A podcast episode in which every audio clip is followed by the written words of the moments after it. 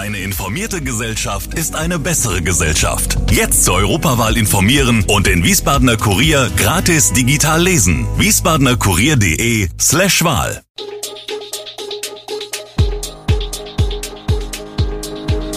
Gude, unser morgendliches News Update. Das Wichtigste aus Wiesbaden für Sie im Überblick. Guten Morgen aus Wiesbaden an diesem 30. September. Explosiver Stoff vor Apotheke gesprengt, Wiesbaden hat eine neue Wirtschaftsdezernentin und die Corona-Regeln ab Oktober. Das und mehr hören Sie heute im Podcast.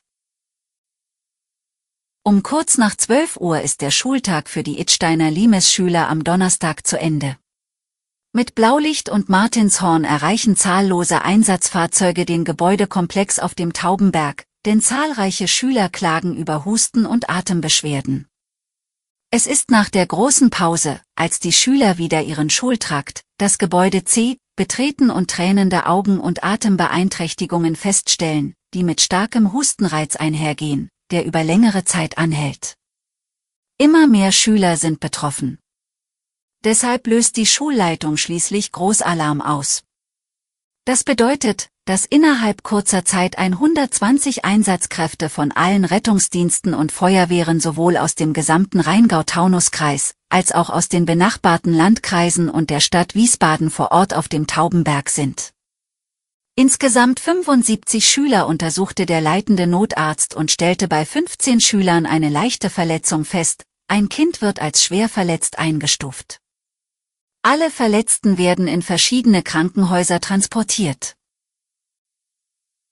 Großeinsatz der Feuerwehr auch am Donnerstagmittag in der Wiesbadener Bleichstraße. Gegen 14.30 Uhr wurden die Einsatzkräfte alarmiert, nachdem in einer Apotheke explosive Pikrinsäure gefunden wurde. Der Stoff wurde bei einer routinemäßigen Kontrolle durch das Regierungspräsidium Darmstadt in den Lagerräumen entdeckt, so ein Feuerwehrsprecher. Pikrin wird üblicherweise in Wasser gelagert, um es sicher aufbewahren zu können. In diesem Fall entdeckten die Kontrolleure des Regierungspräsidiums ein 50 Milliliter großes Fläschchen, in dem sich der Stoff inzwischen ausgetrocknet zu hochexplosiven Kristallen umgesetzt hatte. Nach kurzer Abstimmung mit Sprengungsspezialisten des Hessischen Landeskriminalamts entschieden die Einsatzleiter, den Gefahrstoff auf offener Straße durch eine kontrollierte Detonation unschädlich zu machen. Es war eine knappe Kiste, mit zwei Stimmen Unterschied zum Gegenkandidaten Ulrich von der Heid wurde Christiane Hinninger zur hauptamtlichen Stadträtin in den Wiesbadener Magistrat gewählt. Die bisherige grünen Fraktionsvorsitzende wurde noch während der Sitzung der Stadtverordnetenversammlung im Bürgerhaus Erbenheim von Oberbürgermeister Gerd Uwe Mende, SPD, vereidigt und ist nun das sechste hauptamtliche Magistratsmitglied der Landeshauptstadt. Hinninger war von 1997 bis 2001 schon einmal Dezernentin für Umwelt, Grünflächen und Verkehr und soll nun Dezernentin für Wirtschaft und Umwelt werden. Auf die von den vier Mehrheitsfraktionen unterstützte Kandidatin entfiel mit 41 Stimmen eine Stimme weniger, als das Viererbündnis an Stadtverordnetenmandaten auf sich vereint. Ulrich von der Heid, der von der CDU vorgeschlagene und von den Oppositionsfraktionen unterstützte Kandidat, erzielte 39 Stimmen. Die Stimmung ist bei vielen Mitarbeitern des Wiesbadener Staatstheaters im Keller. Es gebe immer mehr Kollegen, denen gehe es schlecht, wenn sie nur in Richtung Theater laufen, berichtet Christoph Latzel. Er ist Orchestervorstand und vertritt die Musiker des Staatsorchesters, mit 78 Planstellen das größte Kollektiv der rund 600 Mitarbeiter starken Institution. Hintergrund sind auch die Ereignisse um den neuen Orchesterdirektor Ilya Jossifow.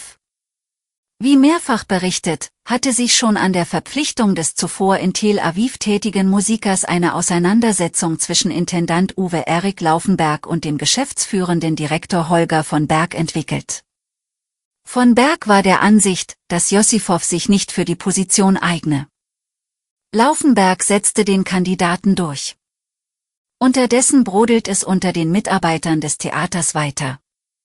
Wie verfahren die Situation mittlerweile ist, macht Orchestervorstand Christoph Latzel noch einmal deutlich. Das werde auch nicht mit einem Intendantenwechsel aufgelöst. Dieser Sommer war erneut extrem.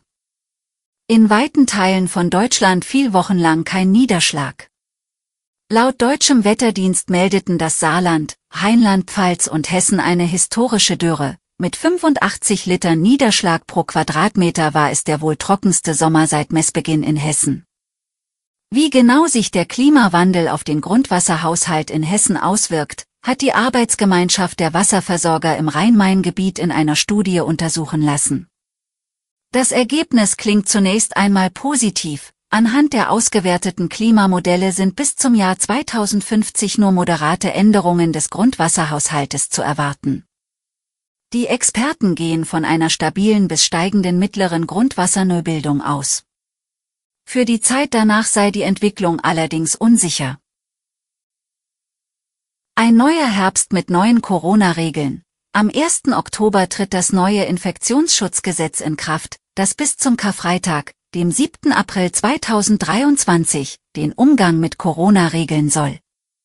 Im Fernverkehr gilt nun eine FFP2-Maskenpflicht, bisher wurde nur eine OP-Maske verlangt. Zudem können die Länder in den Bussen und Bahnen des Nahverkehrs weiterhin eine Maskenpflicht anordnen. Anders als in den Fernzügen ist dafür aber eine OP-Maske ausreichend. In Flugzeugen fällt die Maskenpflicht dagegen komplett weg. Für Patienten und Besucher in Arztpraxen gilt nun bundesweit eine FFP2-Maskenpflicht. Ab 1. Oktober gilt außerdem nur noch als vollständig geimpft, wer dreimal geimpft ist. Ausnahme, eine Person ist zweimal geimpft, kann darüber hinaus aber eine Infektion nachweisen. Alle Infos zu diesen Themen und noch viel mehr finden Sie stets aktuell auf wiesbadener-kurier.de. Gude Wiesbaden ist eine Produktion der VRM von Allgemeiner Zeitung, Wiesbadener Kurier, Echo Online und Mittelhessen.de. Redaktion und Produktion die NewsmanagerInnen der VRM. Ihr erreicht uns per Mail an audio.vrm.de.